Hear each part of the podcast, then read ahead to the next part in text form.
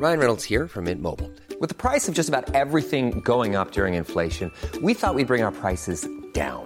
So to help us, we brought in a reverse auctioneer, which is apparently a thing. Mint Mobile unlimited premium wireless. Ready to get 30, 30, bit to get 30, bit to get 20, 20, 20, bit to get 20, 20, bit to get 15, 15, 15, 15 just 15 bucks a month. So, Give it a try at mintmobile.com slash switch. $45 upfront for three months plus taxes and fees. Promo for new customers for limited time. Unlimited more than 40 gigabytes per month. Slows. Full terms at mintmobile.com. Salut à toi, bienvenue dans le Morning Mood. Nous sommes le jeudi 26 mai, il est 6h du matin. Bienvenue à toi qui te lève malgré le fait que ce soit un jour férié, qui va travailler, force et honneur à toi. Euh, force et honneur aussi à toi qui euh, s'est fait déchirer parce que tu t'es levé tôt ce matin pour regarder un petit peu l'évolution des marchés, préparer un peu ta journée.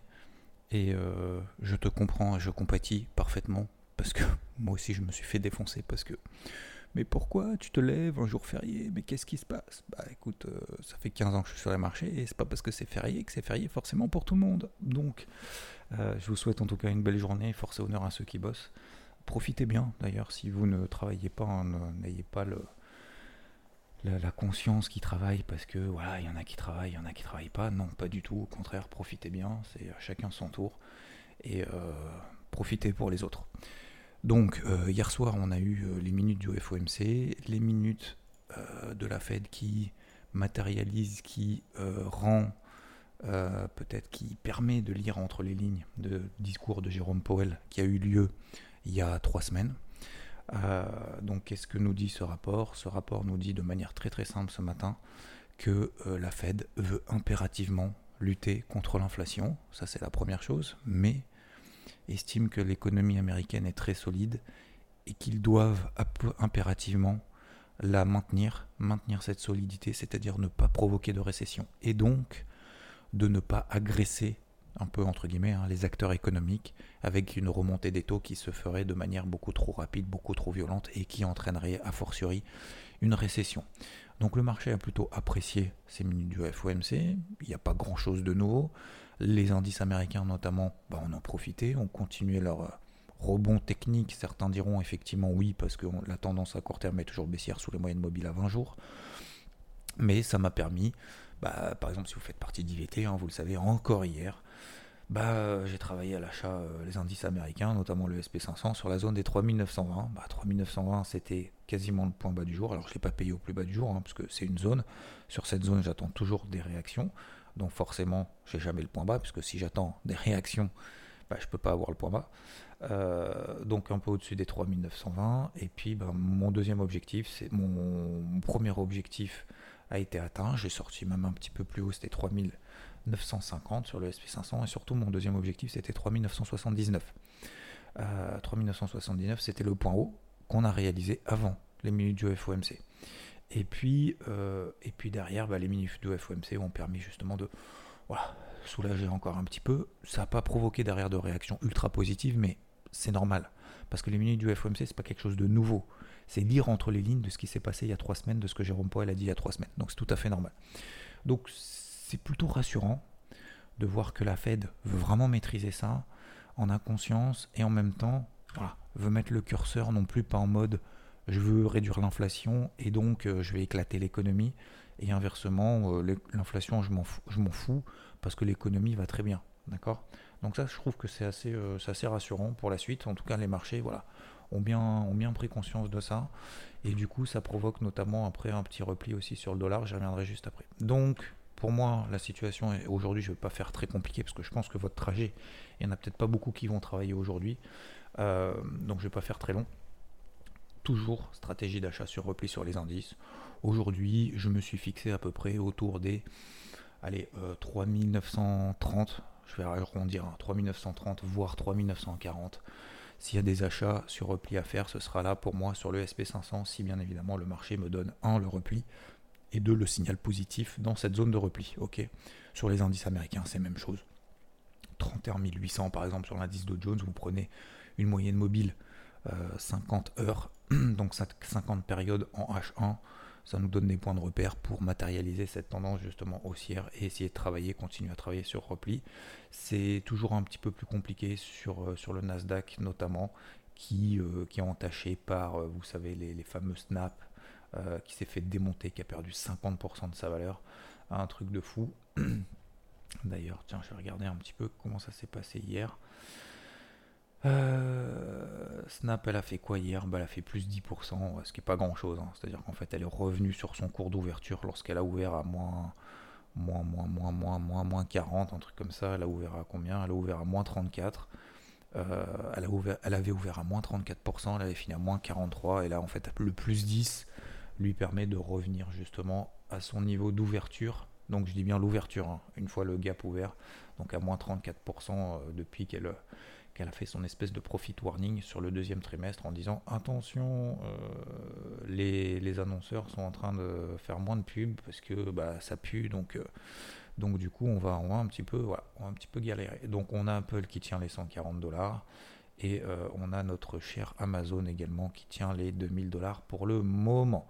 Donc voilà, on est simplement en fait en phase de neutralisation un peu de cette accélération baissière, notamment sur les valeurs techno, ce qui ne veut pas dire que pour le moment c'est reparti comme en 40, loin de là, et on ne va pas repartir en 40 comme ça du jour au lendemain. Alors je rappelle, euh, aujourd'hui les marchés sont ouverts, hein. c'est pas parce que c'est férié, euh, que les banques sont fermées, etc., etc., que c'est un jour férié, que les marchés sont forcément fermés également. C'est ouvert également en Europe et en France.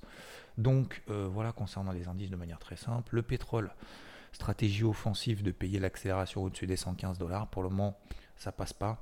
Euh, encore une fois, c'est une grosse zone de résistance. Je suis pas à l'aise. Je suis pas à l'aise sur ce sur cette stratégie parce que bah, pour moi c'est rentré trop tard.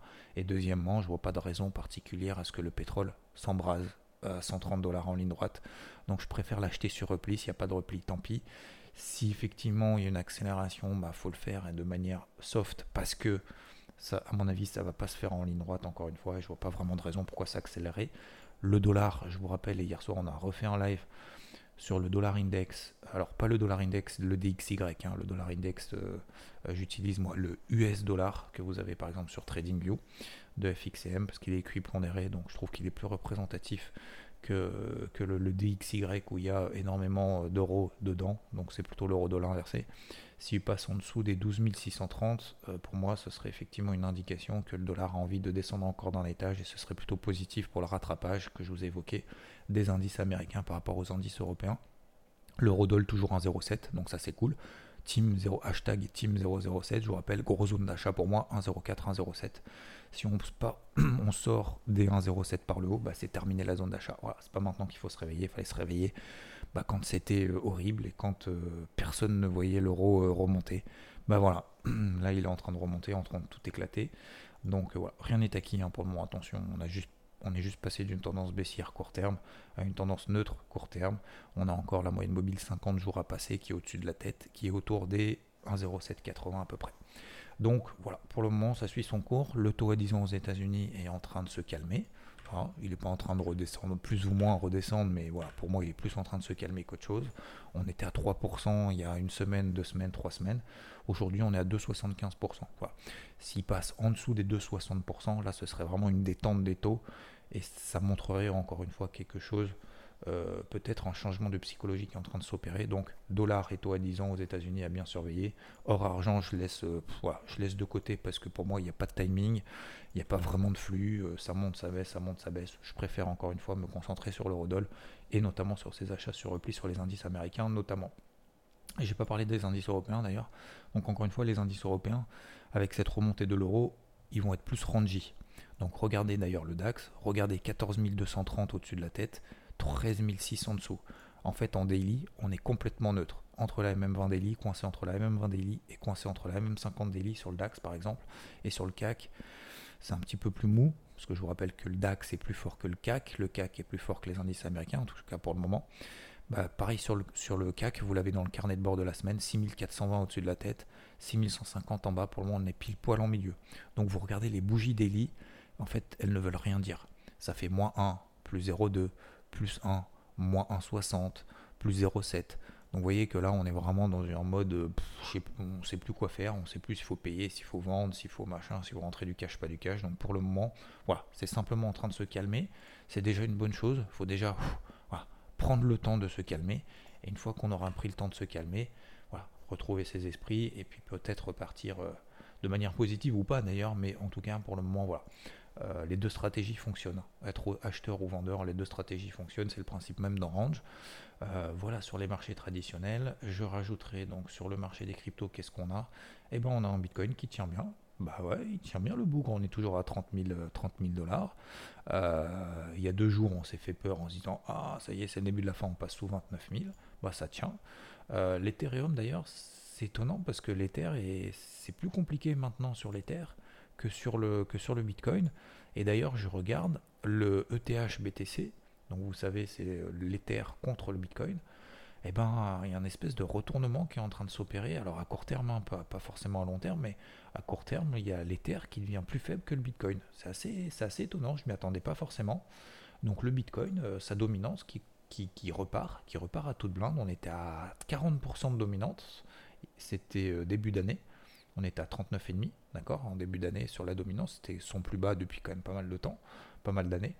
Et ben on est en train de repartir à 45%. Et la borne haute de la dominance dans laquelle on est depuis maintenant plus d'un an, c'est 48%. Euh, et euh, ouais, le Bitcoin il retrouve de la, de la vigueur, donc euh, il retrouve son statut de voilà, je suis, je reste le Bitcoin quand même.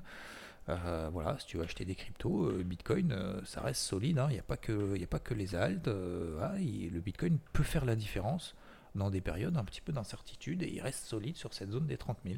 Ouais. Donc, donc ouais, c'est plutôt bien. Alors sur les altes, bah, c'est toujours, toujours un petit peu aléatoire, toujours un petit peu compliqué. Il y a des trucs qui montent. Par exemple, ce matin, il y a Celo qui monte, il y a Rose, R-O-S-E, qui prend 7%. Sand qui est en train de péter sa MM20 daily qui est, euh, donc qui est qu'on a au-dessus de la tête. Il y a Mana qui est en train de faire une phase de stabilisation, qui a fait un gros pump. Mana de chez Decentraland, un blockchain Decentraland, qui a fait un x2. Et depuis qu'elle a fait son x2, elle latéralise. Il y a Zil, qui a peut-être aussi envie de repartir. À AVE aussi, qui est plutôt solide ces derniers jours. Donc en fait, il y a un peu partout des, des configs euh, je me calme et j'aimerais bien mettre un petit coup de pump et ouais et puis ça donne des configurations à court terme plutôt sympathiques. Donc toujours pareil hein. oui effectivement il y a toujours des trucs à payer tous les jours parce que bah, c'est pas en train de se dégrader plus en tout cas à court terme hein, que ce que ça l'était euh, bah, il y a un mois. Donc là depuis 2-3 semaines train de se stabiliser. Oui on attend des tendances baissières à court terme. Oui on a des tendances long terme haussières. Mais à très court terme on est dans des phases de range on a le sentiment qu'on a envie de a envie de pousser. Donc toujours pareil, attention, on, ne s'enflamme pas, on panique pas. Effectivement, il y a peut-être une, deux ou trois cryptos, enfin une ou deux, on va dire plutôt, euh, une ou deux à payer. Euh, parce qu'on a des belles bougies vertes, parce qu'on est des ruptures de MM20, parce qu'on a envie d'accompagner un petit pump, parce que voilà, etc. Et qu'on aime bien le projet et que peut-être qu'on s'en est délesté ces derniers jours, ces dernières semaines, ces derniers mois. Et ben, ben oui, il faut le faire, mais encore une fois avec parcimonie, money management, donc ça veut dire voilà, petite taille de position, ça veut dire on, on fait le ménage, on dégage la position si ça part pas d'ici ce soir, euh, ça veut dire que quand on prend 5, 6, 8%, eh ben on allège la position, tant pis si ça monte plus, on allège la position, on la sécurise, si ça monte, tant mieux on est dessus et on profite sur l'autre partie de notre portefeuille, et bah, si ça monte pas, bah, on aura bien fait d'alléger de sécuriser la position et on aura du coup le cash suffisant pour pouvoir reprendre des positions quand le marché aura décidé de vraiment y aller.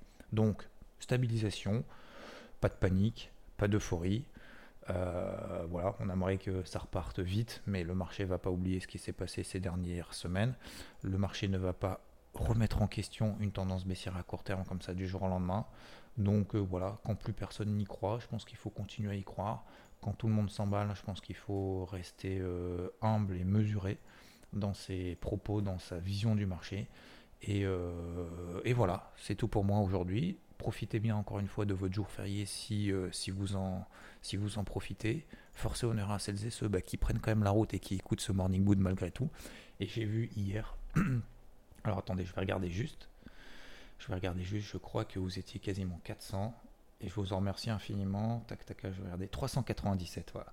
Vous êtes 397 à avoir noté ce, podcast 5 étoiles. Je vous en remercie infiniment.